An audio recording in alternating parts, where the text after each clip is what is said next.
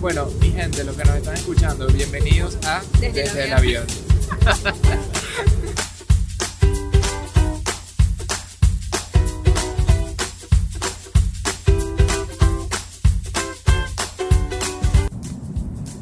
Hola a todos, bienvenidos a este nuevo episodio. Desde el avión, estamos volando ahorita de Nueva York, tuvimos 24, ni siquiera 24 horas, to be honest. Fueron como, como 20 horas que tuvimos en, en nuestra casita, en nuestra ciudad, las disfrutamos al máximo y ya otra vez estamos on the road. Habíamos pasado 20 días sin ver nuestra casa y ahorita nos vienen unos 11 días más hasta que podamos regresar. Y quién sabe, quién sabe, porque el pasaje de regreso siempre nos las pasamos cambiándolo. En fin, estamos llegando, nos quedan 25 minutos para aterrizar en Salt Lake City, Utah. Nunca he ido. Yo sí he ido, fui una vez a esquiar a Park City cuando, cuando estaba más chamo y de verdad que me fascinó. Lo bueno de esto es que vamos por trabajo. Lo mejor aún es que tenemos unos días libres antes de la charla y por eso aprovechamos ahorita para llevarme la tabla de snowboard y vamos a tratar de ir a Park City, a las montañas, a divertirnos un rato antes de esa conferencia que tenemos en, un- en unos días.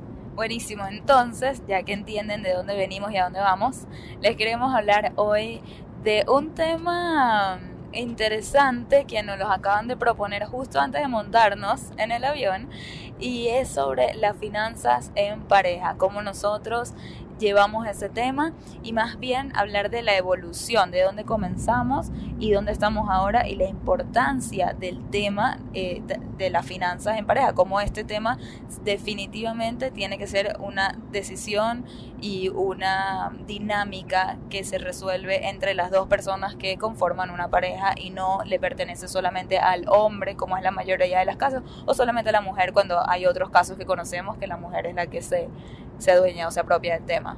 Sí, eso es muy importante porque desde que me metí en este mundo de tratar de educar a la gente sobre, sobre finanzas, hemos hablado con muchas personas, ya sean la, la, eh, la mujer o el hombre de la pareja, que nos dicen, no, eso se encarga mi pareja. Yo, yo no quiero ni aprender de eso, como que no lo veo necesario. Y es que ahí es donde comienzan todos los problemas, cuando las personas no quieren ni siquiera hacer el esfuerzo para también comprender el tema y ponerse en la misma página. Y entonces ellos piensan que, que es mejor así, dejarle a la pareja que haga, que, que, que, lleve los números y así mejor, pues nadie se mete con nadie. Pero al final se crea esta dependencia tóxica en el cual una persona lleva las cosas, no se sabe si bien o mal, la otra no tiene ni idea, pero sí tiene necesidades relacionadas siempre al dinero, porque el dinero se necesita para todo. Y ahí- Y tiene que confiar y tiene que estar pidiéndole permiso a la otra para hacer uso del dinero. Correcto. Entonces, O, o, o el otro caso, se mantienen separadas las finanzas y me parece, no sé, puede ser que haya una desconexión ya en la pareja por, Sí. ese, por ese tema. sí, sí.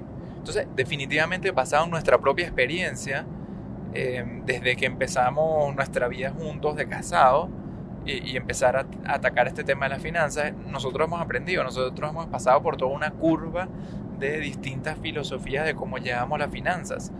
O sea, desde un principio tener una dependencia tóxica hasta después poco a poco ir compenetrándonos y llegar a la misma página. El principio es en el momento que obviamente nos casamos, porque ahí es donde comienza nuestra vida junta de pareja y de finanzas. Entonces yo antes, yo me casé con Adam tres meses después de haberme graduado de college. Y tengo la suerte que durante college eh, no tuve que trabajar, mis padres me, me mantenían, por decirlo, no suena muy bien, pero es la verdad y, tuve, y, y admito que, que tuve ese privilegio durante toda mi vida nunca me tocó trabajar. Bueno, claro, yo tenía una obsesión con comprar celulares y a eso sí mi papá no me lo iba a consentir y me tocaba trabajar todos los veranos para comprarme un celular nuevo desde que tengo 12 años de edad. Anyways, eh, no viene al caso. Entonces, cuando yo me gradúo, ahí sí mi papá agarra las tarjetas de crédito, las corta en dos y me dice good luck. Y bueno, ya yo tenía un trabajo asegurado, ya estaba a punto de casarme con Am, entonces mi papá sabía que estaba en buenas manos y eh, me- se desprende obviamente de mí en ese momento, o yo de él, mejor dicho. Y entonces, ¿quieres decir algo? No, no. Ah, ok, ok. no. Y entonces nos casamos Am y yo Inmediatamente nuestra decisión fue juntar nuestros salarios en una sola cuenta y que todo lo que entra a la casa pues es de los dos y con eso vamos a pagar nuestra vida. Em, a mí aparte de mi salario me entraba freelance, yo hacía un poco de freelance con diseño gráfico mientras trabajaba en la agencia y ese dinero extra me lo quedaba yo y lo utilizaba para mi shopping. Entonces si no hay freelance no hay shopping, pero bueno, ese era como era el acuerdo que tenemos y el resto, bueno, con eso pagábamos la casa, eh, todas las cosas que eso implica, los carros, hasta los viajes.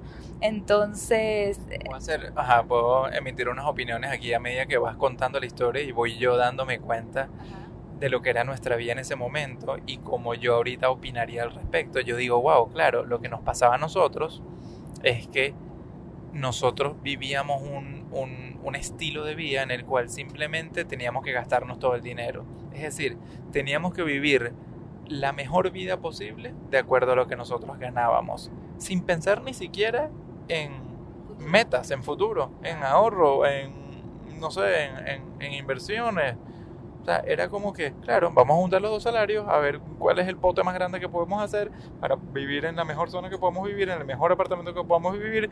Y bueno, ese plática extra que a ti te entra, pues te la gastas para tu shopping. Esa era un poco la filosofía que teníamos, ¿no? Sí, y en esa época vivíamos en Miami, eh, nos mudamos a Brickell, que era como que yo me moría por irme a Nueva York, pero Adam me dijo que por favor empecemos la vida en Miami, que después si había el chance nos íbamos juntos.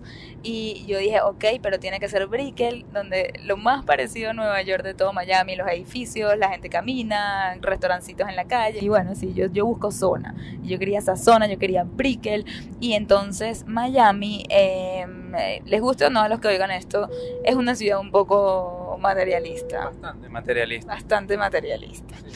Y es difícil vivir ahí y, y, no como que dejarse llevar por ese materialismo. También, por ejemplo, vivía en el, estaba en se, se, desenvolvía en el mundo de las finanzas, que también es un mundo extremadamente material, de eso se trata. Lógico, claro. O sea, mi trabajo, como ya había dicho en otras oportunidades, era hacer a la gente rica más rica.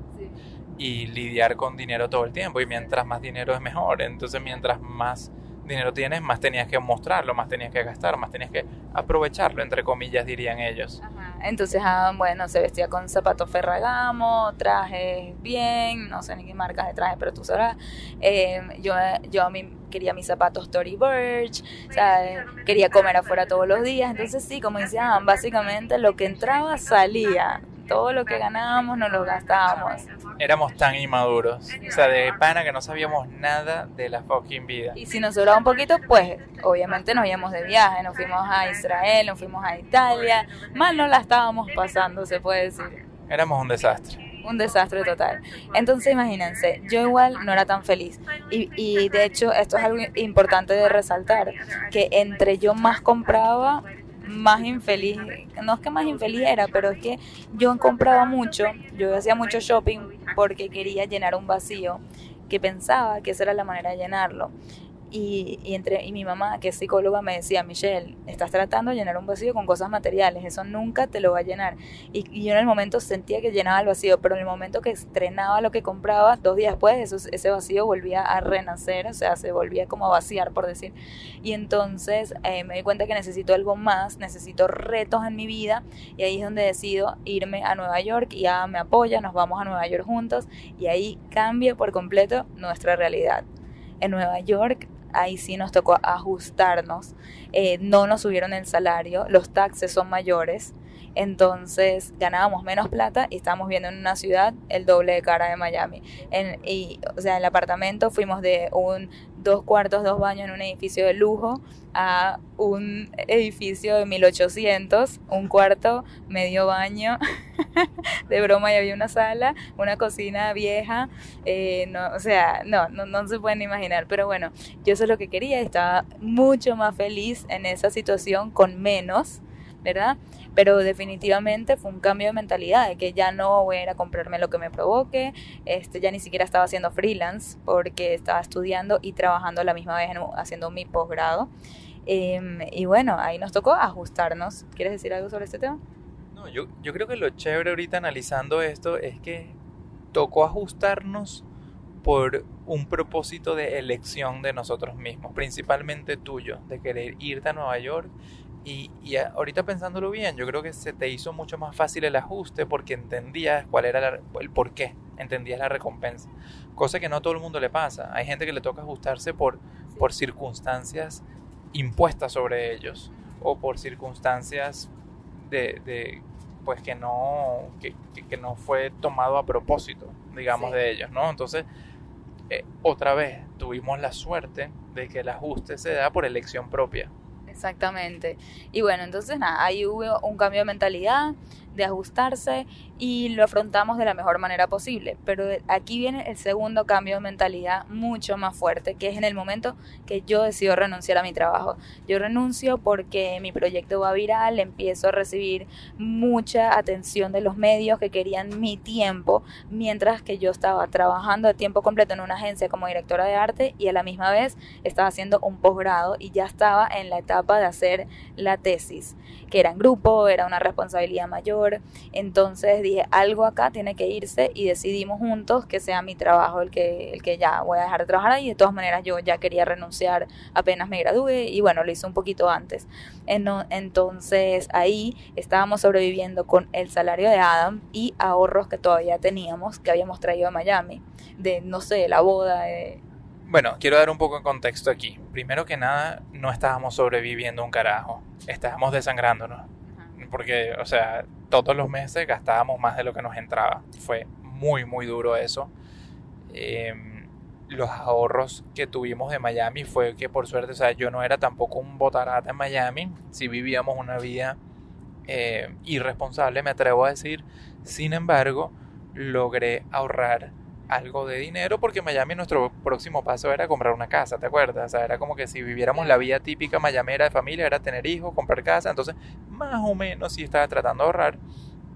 Y pues esos ahorros fue que decidimos, en vez de comprar casa y tener hijos y todo eso, llevárnoslos para Nueva York para tratar de eh, dar ese salto en nuestras vidas y, apostarle al futuro eh, profesional. Entonces, eh, definitivamente teníamos, teníamos, o sea, con qué sobrevivir por unos pocos meses, pero fue una decisión sumamente arriesgada y fue una decisión eh, sumamente difícil de tomar. Y, y la afrontamos yo creo que con toda la madurez en ese momento porque inmediatamente yo entendí que ya yo no podía salir a comer con mis amigas como lo veníamos haciendo semanalmente, o sea, tenía a todas mis amigas del posgrado, queríamos siempre ya salir y hacer brunch y, cenas y les tuve que decir que no o tenía que comer antes de ir si quería compartir con ellas eh, o, o sea, de- y, y también se los tuve que explicar, les dije, "Hey, ahorita yo no tengo trabajo, no, mis, mis padres no me mantienen definitivamente y eh, no, sorry, no, no puedo hacer esos gastos. Entonces le bajamos la mecha a los gastos y, ahí, y le subimos la mecha al trabajo. Empezamos a trabajar como típicos emprendedores, pues sin horario, a todas horas, todos los fines de semana. Y, y en eso entonces surge el tema de las conferencias. Y no, más o menos, como que, eh, porque eso era la única otra manera y, empecé a hacer, hice un trabajo bueno de freelance que nos ayudó, este, cuando ya yo me había graduado de la universidad ya no tenía ese peso encima, entonces por aquí por allá nos fuimos bandeando hasta que bueno, sí empezó el, el- esto de las conferencias y ahí empezaron los ingresos muy poquito a poquito, una charla cada dos meses pagada, la decisión todavía más difícil fue cuando Adam renuncia, imagínense ese momento donde no tenemos ingresos estables de mi lado, una charla se puede decir cada dos meses eh, o cada tres meses pagada, los poquitos ahorritos que nos quedaban desde Miami ya en este punto y en eso Adam renuncia a su trabajo. Y, esto lo que implica también es eh, no solamente ya no tenemos los ingresos estables que teníamos, pero también los beneficios, ¿verdad? Como por ejemplo el seguro de salud, cosa que es extremadamente cara en Estados Unidos, de repente ya no tenemos eso, entonces eh, que, que era algo que Adam se lo subsidiaban completo y a mí me subsidiaban casi todo también, nos toca a nosotros sin, ¿sabes? Plata casi en ese momento, tener que aparte cubrir esos temas de, de seguro y cosas adicionales que, que antes nuestras compañías nos ayudaban con eso. Entonces ahí, en ese momento, es cuando el grifo se termina de cerrar. Bueno, nos ponemos obviamente a trabajar como nunca en nuestras vidas, ya en ese momento, los dos sin trabajo, ahorros como para los próximos tres meses, ¿verdad? En ese momento. Cuando ya tú renunciaste. Sí, cuando yo renuncio, podíamos ver la luz por los próximos dos meses y medio, casi tres meses, y después no teníamos ni idea cómo íbamos a hacer. Ya que Michelle está tratando de tomar una foto aquí de las montañas, de las montañas nevadas en Utah. Aterrizamos. Acabamos de aterrizar en Utah. Grabando. Sí. Hola a todos. Aterrizamos. Bueno, esto es lo que pasó. Aterrizamos, como les dije, no fue suficiente tiempo en el, en el avión. Em, entonces, nada, eh, paré en ese momento la grabación. Nos bajamos, agarramos un taxi, manejamos una hora y llegamos al hotel y decidimos continuar con esto porque nos encanta este episodio, nos parece súper crucial y bueno, queremos seguir añadiéndoles valor en este momento que se pone buena la cosa. Perfecto, entonces, ¿en qué habíamos quedado? Eh, eh, creo que yo les estaba contando justo antes de aterrizar un poco sobre el momento en el que los dos renunciamos a nuestro trabajo y nos toca cerrar el grifo, ajustarnos a un presupuesto tan mínimo, ¿verdad? Y también con tanta ansiedad de que no sabemos si en tres meses vamos a tener que regresar a vivir con nuestros padres o, vamos a poder continuar en nuestro apartamento. Yo creo que ni en ese momento yo había pensado eso de que regresar a vivir con nuestros padres. ¿No lo hablamos? No sé, yo no sé si era ni siquiera una... O vivir bajo un puente. Exacto, era más como que, perro, ¿será que vamos a terminar viviendo bajo un puente? Pero es que imagínense esto, estar en Nueva York, la- de las ciudades más caras del mundo, ya estábamos pagando la renta, estamos teniendo un ritmo de gasto de Nueva York y de repente, ¡pum!, sin ingresos, cero. O sea, era cerrada de grifo absoluta, así fue como te lo dije, ¿te acuerdas? Dije, Michelle, si antes teníamos el chorrito así más o menos, ahorita es como que ni una sola gota se puede escapar. Olvídate de broncho, olvídate del shopping, olvidémonos de viajes, olvidémonos de todo. O sea, aquí tenemos que sobrevivir y tenemos que estirar esta arruga lo más que podamos hasta que empecemos a generar ingresos. Básicamente esa era nuestra situación en ese momento. Sí. Ajá. Entonces, bueno, no sé, este estuvimos así meses, yo creo, meses trabajando demasiado duro en desarrollar esa fuente de ingresos que, que tanto necesitábamos en ese momento. Era también nuestro proyecto de vida, era nuestro sueño, eran nuestras ganas esas de ser emprendedor. Y creo que eso nos ayudó muchísimo a, a alinearnos mucho más nuestros objetivos. Porque Sí. yo creo que cuando decidimos mudarnos a Nueva York, era como que, bueno, el Michelle tiene el objetivo de ir a estudiar su máster y bueno, yo la voy a apoyar y todo eso. Eh, y bueno, cada quien tenía nuestro trabajo, entonces como que cada quien tenía sus propias fuentes de ingreso. Pero en ese momento que los dos, ¡pum!, cerramos todo y estamos entonces trabajando en ese eh, proyecto en común, es como que, wow, estamos ahorita los dos luchando durísimo por lo mismo. Sí, tal cual. Y bueno, entonces lo que estábamos hablando es que en, eh, ahí es cuando un poco se nos empieza a alinear nosotros como pareja, empezamos a ver la vida de la misma manera, porque ¿qué estaba pasando? Yo les conté antes de Miami, de cómo era nuestro pensamiento en torno al dinero, y algo que estaba pasando en ese momento era una gran desconexión, ¿verdad? Una gran desconexión de la manera, de la visión que teníamos en, eh, con respecto a la vida material y el dinero, donde yo venía de ser una persona un poco como consentida, de que me gustaba gastar, me gustaba darme lujos, este, no me gustaba ponerme límites. Y Adam en ese momento que tenía, él siempre tenía una mentalidad mucho más de ahorro, ¿no? Bueno, yo, yo diría como, como que más estructurada, una Sí. mentalidad un poco más... Yo no necesariamente decía que, que estaba haciendo, llevando bien mis finanzas personales, porque también, pues, no, no, no estaba teniendo mis metas sumamente claras, ni haciendo las cosas que como hoy en día las hago y las enseño en el, en el curso que desarrollé, pero siempre tuve un poco más de conciencia que tú, yo diría. O sea, Sí. yo creo que tú estabas muy acostumbrada de, de- de uno vivir con tus padres, después de tener un empleo. Era casi que como que siempre sentías que estabas mantenida, ya sea por tus papás o por tus empleos, por tus cosas, y nunca te importó mucho eso de eh, administrarte. Sí, entonces siempre era un poco como que Adam jalándome, Sí. ¿verdad? Para poder mantener una estructura financiera que haga sentido en nuestra casa, era Adam tenía un trabajo demasiado pesado que era el de constantemente jalarme y yo todo el tiempo lo veía a él preocupado por la parte financiera. De hecho, me acuerdo haber tenido esta conversación con mi psicóloga. Me acuerdo haberle dicho que, que Adam lo veo todo el tiempo preocupado, que todo el tiempo está frustrado y ella me dijo, ¿qué puedes hacer tú al respecto? Wow, y nunca ni me lo había planteado. Para mí era como, no sé, ¿cómo le voy a quitar el estrés? Y me dice, no sé, Michelle, si le está dando estrés el dinero, piensa qué está de tu lado, qué puedes hacer tú para quitarle un poco el uno, puedes informarte tú y ayudarlo, sabes, decirle que tú te vas a encargar de pagar alguna de las cuentas, por ejemplo, o entender mejor su visión. O sea, yo me acuerdo de esta conversación y en ese momento me pareció una locura. Yo como que no, me dice, "Oh, gastar menos." ¿Sabes qué puedes hacer tú? Y era algo que ni me había planteado. Y, sí, ahora que lo dices me recuerdo full de esa conversación y lo que te puedo decir es que me recuerdo cuando me lo comunicaste de la de la paz interna que sentí. Era como que, uff, qué bien esto de la terapia. Es más, si, si, ustedes o su pareja, pues, están considerando terapia, vayan de una, es una maravilla. Tal cual, entonces, bueno, pero total, es que en ese momento teníamos esta desconexión donde ah, me jalaba a mí, yo todavía pretendía que yo era la reina de no sé dónde y podía gastar como me dé la gana.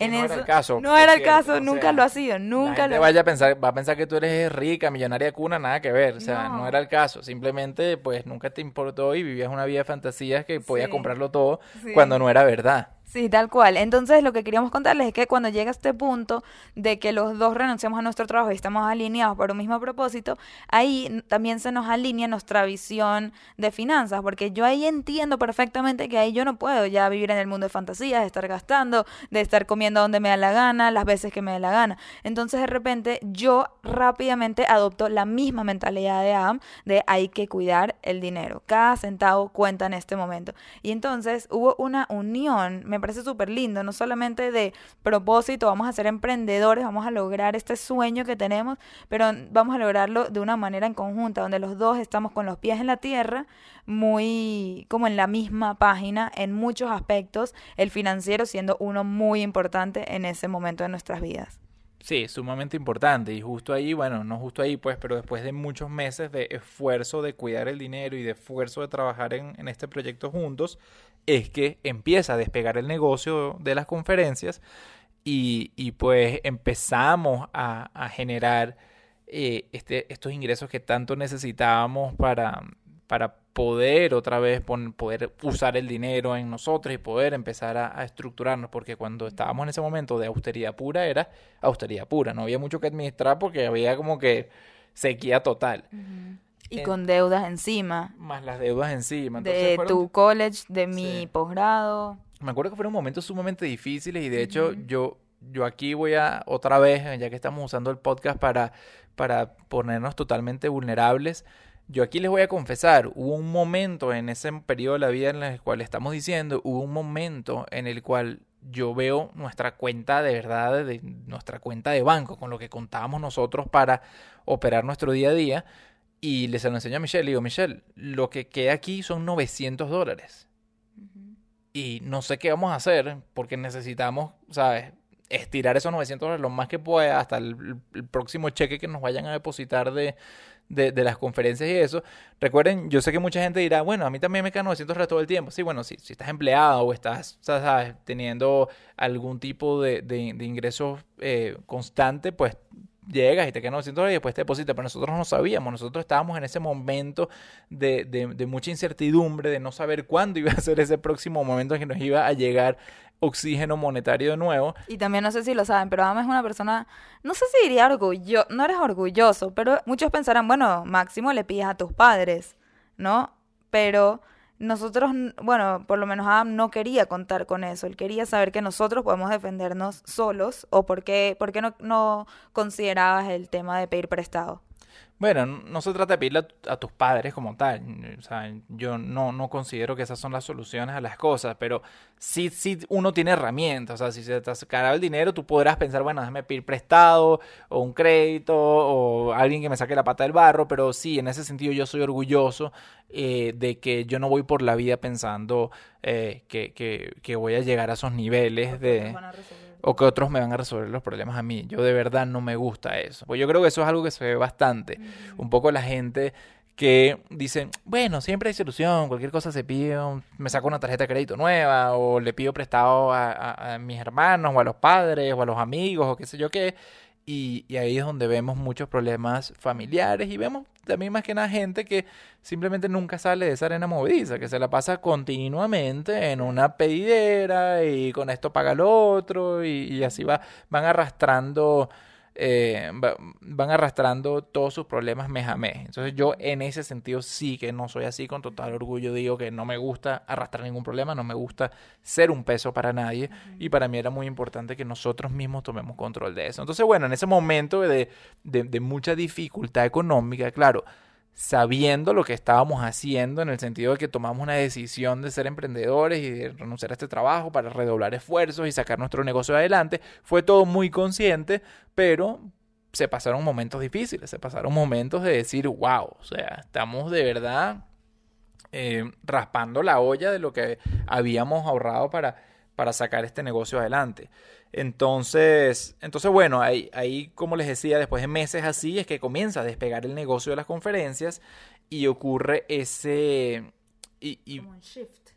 ocurrió un cambio de mentalidad, o sea, ya venía ocurriendo un cambio de mentalidad con respecto a nuestras finanzas y e, ese momento de austeridad, ese momento de preocupación los dos por nuestras finanzas personales, dio, eh, dio ese cambio de mindset hacia también, no solamente el tuyo de preocuparte por la finanza, sino también mío, un, cambio más hacia la planificación financiera eh, más consciente, una planificación mucho más estratégica, una planificación mucho más real que antes, que era simplemente, bueno, sí, hay que tener una cuenta de ahorros y pues tratar de que más o menos podamos ahorrar algo. No, después de que empieza a despegar el negocio y empiezo, empezamos otra vez a tener dinero que administrar y otra vez empezar a tener, ok, planes, a tomar decisiones de, de, de, metas financieras, de ahorros, de qué vamos a hacer con esto, con este excedente que íbamos, em, que estábamos empezando a conseguir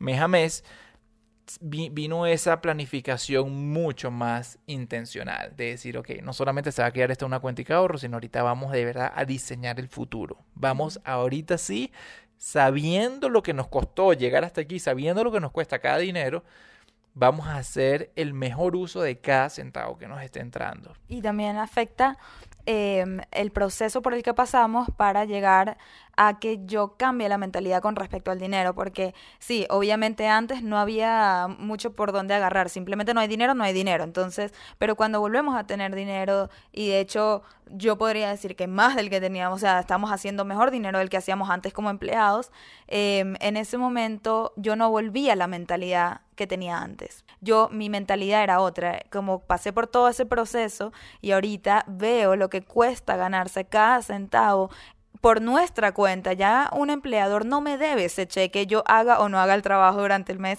Ahora yo me tengo que ganar ese dinero mes a mes. Entonces ya yo empiezo a escuchar un poco más a Adam y hacerle caso con, entonces, con todo este tema de, de ver cómo vamos a manejar el dinero de una manera tan intencional y también madura al respecto, cosa que no estaba haciendo antes. Entonces ya cambia la relación, él ya no tiene que estar pulling, ¿no? Como que jalándome a mí constantemente hacia su lado, sino ya estamos más en conjunto tomando estas decisiones, apoyándonos mutuamente y valorando enormemente em, esto que nos estaba sucediendo, poder generar ingresos por nuestra cuenta. ¿Tú te acuerdas lo que yo te decía de que lo aliviado que estaba en ese momento de decirte, wow, por fin siento, por primera vez siento que somos un equipo en cuanto al dinero.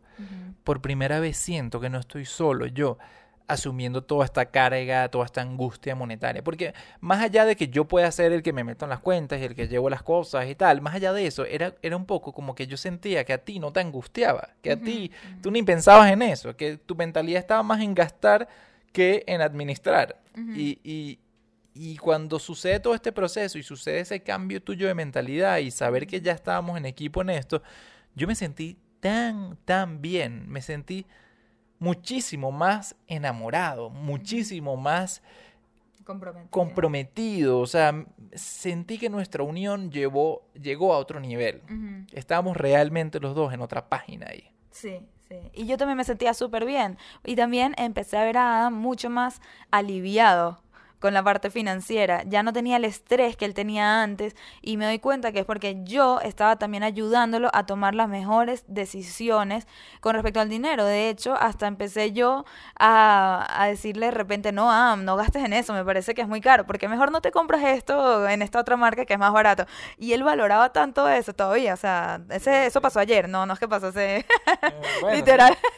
Sí, sí, viene pasando los últimos añitos para acá, pero sí, es, un, es, un algo, es algo que todavía celebro todo el tiempo. Claro, cada vez que yo le digo eso me dice, coño, me encanta, me encanta que pienses así, me encanta que, que me regañes cuando estoy gastando de más, me encanta, o sea... Total, porque es que todos somos humanos. Yo a veces también siento las ganas de comprar algo y gastar de más de lo que debería. Y me encanta tenerte a ti como ese... Eh, ¿cómo se dice? Este chequeo, ese, ese aliado. Sí, alguien, alguien que me ponga así.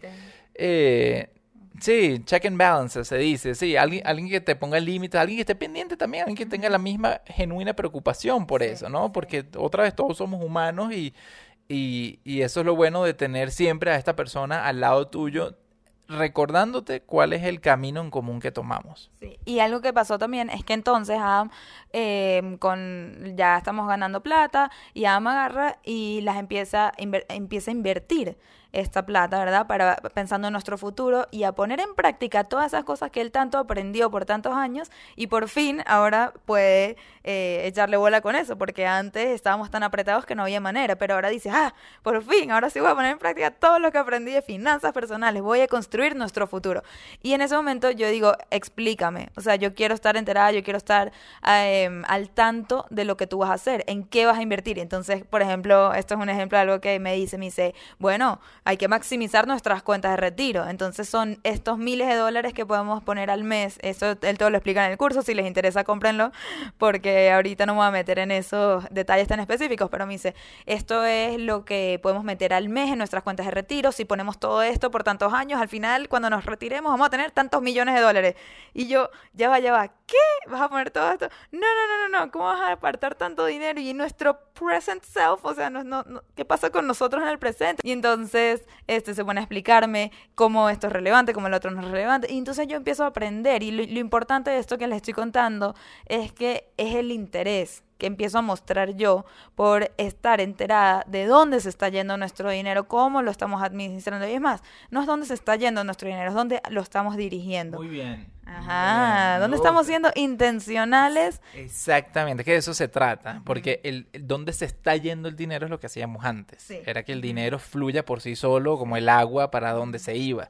Y nosotros hoy en día entendimos que se trata de dónde nosotros le decimos al dinero que vaya, cómo nosotros dirigimos ese dinero y, y, y, pues tu preocupación era genuina, era eso, bueno, ah, pero ¿qué hacemos apartando tanto dinero para el futuro si, si eh, estamos viviendo el presente? Mucha gente dice eso, bueno, y si me muero mañana y tal, pero la, la cosa que nosotros decimos hoy en día, ¿y qué pasa si vives hasta los 90 años? ¿no? ¿Qué pasa si te toca vivir? ¿Vas a hacer una carga para tus hijos? ¿Vas a tener entonces un un, retiro miserable. No, Y no quiero hablar de retiro porque nosotros creemos que vamos a seguir produciendo y, seguir siendo útiles para el mundo, pero se trata de que vas a tener entonces una, una vejez limitada, una vejez con más preocupaciones de, de económicas. Entonces, bueno, no nos vamos a meter mucho en ese tema, pero básicamente esas son las cosas, las conversaciones que empezábamos a tener y que te hizo a ti comprender y querer alinearte en estos objetivos juntos. Y, no se trataba tampoco, perdóname, pero no se trataba tampoco de lo que yo decía. eso es lo que iba a decir. Exacto. Hay muchas veces tú me decías unas cosas y te decía, bueno, es verdad, vamos entonces a hacerlo de, de, tal manera. o sea, creo que era mucho en eh, decisiones en equipo. Sí, lo que se logró fue eh, una comunicación que antes no existía, que era inexistente. Adam tomaba las decisiones financieras porque él es el financista de la relación o el que se encarga del dinero. Em, y de repente yo quiero estar al tanto de qué está pasando y no solamente para que él me explique, sino para ayudarle mi feedback y decirle mi opinión con respecto a eso. Y entonces empezaron a tomar decisiones en conjunto en ese momento. Habían cosas que yo no estaba de acuerdo, le expresaba mi punto a mí si él le parece que, es verdad, que yo tengo un punto ahí, pues entonces volvíamos a, a, reconsiderar la decisión que él había tomado. Y entonces definitivamente las finanzas es algo que ahorita jugamos en equipo y que entre los dos, este, nada, tomamos las decisiones de la casa del presente y del futuro. Sí, porque es que cuando yo creo que algo que yo saqué de todo esto es que cuando uno se casa, uno, oye, cuando uno está en pareja, uno tiene esta visión en pareja del futuro. Eso, eso, eso pasa, ¿no? Uno está en pareja y uno, uno pues empieza a compartir planes, uno empieza a compartir este, ganas, viajes, cosas que quieras hacer, todo eso. Pero una cosa es tener esa visión en común y otra cosa es tener un plan y ejecutarlo en común, que eso fue lo que nosotros descubrimos ahí. Entonces, bueno, por eso una de las cosas que más me gusta hoy en día es escuchar de tanta gente que está haciendo ese curso otra vez que, que, lancé en pareja o que lo están haciendo como que para ponerse a la par de su pareja, porque de eso se trata. Si quieren construir esa visión en pareja que tienen, pues lo tienen que construir juntos, tienen que tener ese plan y entender ese plan los dos juntos. Entonces... Eh, sí, sí, son de los que han mandado fotos de la pareja enfrente de la computadora viendo el curso de Adam. Gracias, no saben lo feliz que nos hace ver eso. Me encanta escuchar dos cosas. Una, la pareja que lo ve juntos para estar enterada de las mismas cosas. Y otra, me ha escrito, por ejemplo, una amiga, me dice el otro día, hola Michi, mi esposo trabaja en banca y sabe mucho del tema y yo me siento muy eh, como en el limbo con ese tema y quiero estar ahí para él también, quiero entender las conversaciones y quiero ser parte de nuestro plan a futuro y, y en presente financiero entonces, ¿me recomiendas el curso de AMI? Yo, coño, que si no, o sea, de una. Y entonces me dice, no, pero es que yo no sé nada de finanzas. Le exactamente, está pensado en la persona que no sabe nada de finanzas y eh, quiere aprender, ya sea porque está sola, porque también nos han llegado mucha gente que nos dice, mi marido me dejó y me quedé, ahora sí, no sé nada de finanzas, él se encargaba de todo, o sea, es como hago el curso. Yo les digo, no esperen a ese momento, o sea, no es que les va a pasar, no les va a pasar tranquilas, pero, este, ¿por qué no estar enteradas desde, ya, ¿sabes? Bueno, es que realmente en las finanzas personales no funciona eso de que uno se encargue y sea el que sepa de todo y la otra persona simplemente se deje llevar por, por, por, las decisiones de esa otra persona. Porque esa falta de comunicación suele llevar a malentendidos y, y, a roces a futuro. Entonces, bueno, y otra vez, como tú decías, ni hablar de esa cantidad de personas que nos han dicho que se separaron de su pareja y están ahí en el limbo con sus finanzas y ahorita qué, hacemos, que cómo le ayudemos, que, que lo del curso y eso, ¿no? Entonces, eh, yo creo que por eso es tan importante como todo en la vida matrimonial, como todo en la vida de pareja, la comunicación es un momento importante. Y cómo tú te vas a comunicar con, con tu pareja sin estar informado, sin estar, ¿entiendes?, enterado de, de, de, lo que se necesita para las finanzas, eh, no se puede. Entonces, entonces creo que es vital estar interesado y estar comunicándose continuamente para estar siempre en esa misma página. Bueno, yo creo que algo que también vale la pena aclarar es un poco la parte táctica de cómo Michelle y yo, como tú y yo, llevamos nuestras cuentas. Y, y pues aquí tú puedes tener cuentas personales, puedes tener cuentas en conjunto, joint account se llama, eh, las cuentas de retiro, cada quien se saca nombre personal. Y, y entonces yo, por ejemplo, que soy el que ejecuta las decisiones de, de, bueno, vamos a abrir esta cuenta, vamos a ponerla para aquí, para allá, siempre informado entre los dos, pero yo soy el que me encargo de esa parte administrativa fastidiosa, siempre busco tener una especie de espejo entre tú y yo. Es decir, todo lo que se puede hacer joint account, se hace joint account para que seamos los dos juntos en esa cuenta, firmando en esas cuentas. Y todo lo que son cuentas individuales, que son como esas cuentas de retiro, esas cuentas eh, preferenciales de, impuestos, que solamente se pueden abrir a nombre de una persona, pues esas las hacemos espejo. Entonces, oye, si yo voy a meter 5 mil dólares de ahorro en tu IRA, yo o sea, 5 mil dólares de ahorro en mi IRA. Cinco, o sea, los, los, dólares que yo ponga en nuestras cuentas individuales se hace a juro espejo en una y en la otra. Y es una manera otra vez de reforzar ese trabajo en equipo. Yo sé que hay bastantes personas que abren como por, por, por default, digamos, o sea, porque es así, porque es la primera cuenta que te dieron, una cuenta a título personal que es tu fondo de emergencia. No, conchale, el fondo de emergencia es un fondo de emergencia de los dos, de pareja.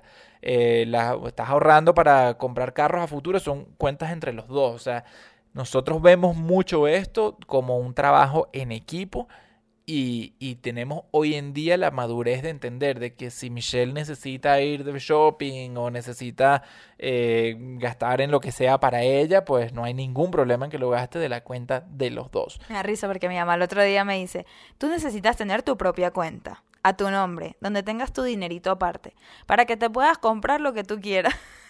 Es que ese es el problema de esa mentalidad. Esa es la mentalidad, sí. Esa es la mentalidad que tenías antes, que teníamos Sí. antes. Porque yo también te decía, sí, ten tu cuentica y te compras lo que tú quieras. Que yo les conté que era lo que hacía con el dinero Sí. freelance. Mi dinero de freelance era mi Claro. dinero de shopping. Y hoy en día no va a ser necesidad. Bueno, primero que no hago freelance, trabajamos. La única fuente de ingreso que tenemos ahorita es, bueno, tenemos varias ya, pero eh, las charlas y ahorita ya yo tengo mis cursos, Adam tiene sus cursos, todo dentro del mismo pote. Pero es que, ¿sabes lo que me lleva a entender esto, Michelle? Que es un tema de confianza. Ajá. Es un tema de que hoy en día confiamos en que cada quien va a tomar la mejor decisión para los dos. También me encanta que en nuestro caso se invirtió ese tema de que el hombre siempre es el que genera y que el hombre es el que tiene que proveer y todo eso. O sea, provea o no provea el hombre, uno tiene que tener esa confianza en su pareja para entender que si necesita unos zapatos o si necesita lo que sea, o que o no es que tanto si necesita, pero es que como que cuando uno está en esa misma página, ambos nos vamos a apoyar en, en, en ser la mejor versión de uno mismo, ya sea porque te quieres comprar un vestido para verte mejor en tu próximo evento, o porque yo quiera eh, irme a esquiar, digamos, eh, porque tenemos la oportunidad. Los dos estamos como que apoyándonos Sí. en nuestras ganas de vivir nuestra mejor vida. Yo diría que lo único que no me apoya es gastar en cosas que me hacen mal para mí. Como por ejemplo, no sé si saben lo que es el bubble tea, pero es una obsesión mía que no aporta nada en la vida. Porque por ejemplo el matcha, que es otra obsesión mía, supuestamente tiene muchos antioxidantes, es positiva y en verdad pasé un año entero que ni me enfermé y digo, yo le doy gracias al matcha. pero el bubble tea es puro azúcar, es, la- o las galletas que me son mi debilidad. Entonces cuando yo voy a comprar eso lo pago en efectivo para que no vea que me gasten. Porque eso sí, eso sí se molesta. Entonces tengo mi cuentica aparte solo para eso. No, mentira. No, no, yo creo que ya para concluir y no se haga esto eh, in- infinito, este... creo- Aunque me los han pedido más largos. Ah, sí, en serio. Sí. Eh, pero en fin, para concluir, yo creo que lo que queremos dejarles eh, saber a ustedes, lo que queremos eh, invitarlos es a que involucren a su pareja, a que, a que esta decisión de llevar las finanzas tiene que ser decisión en equipo.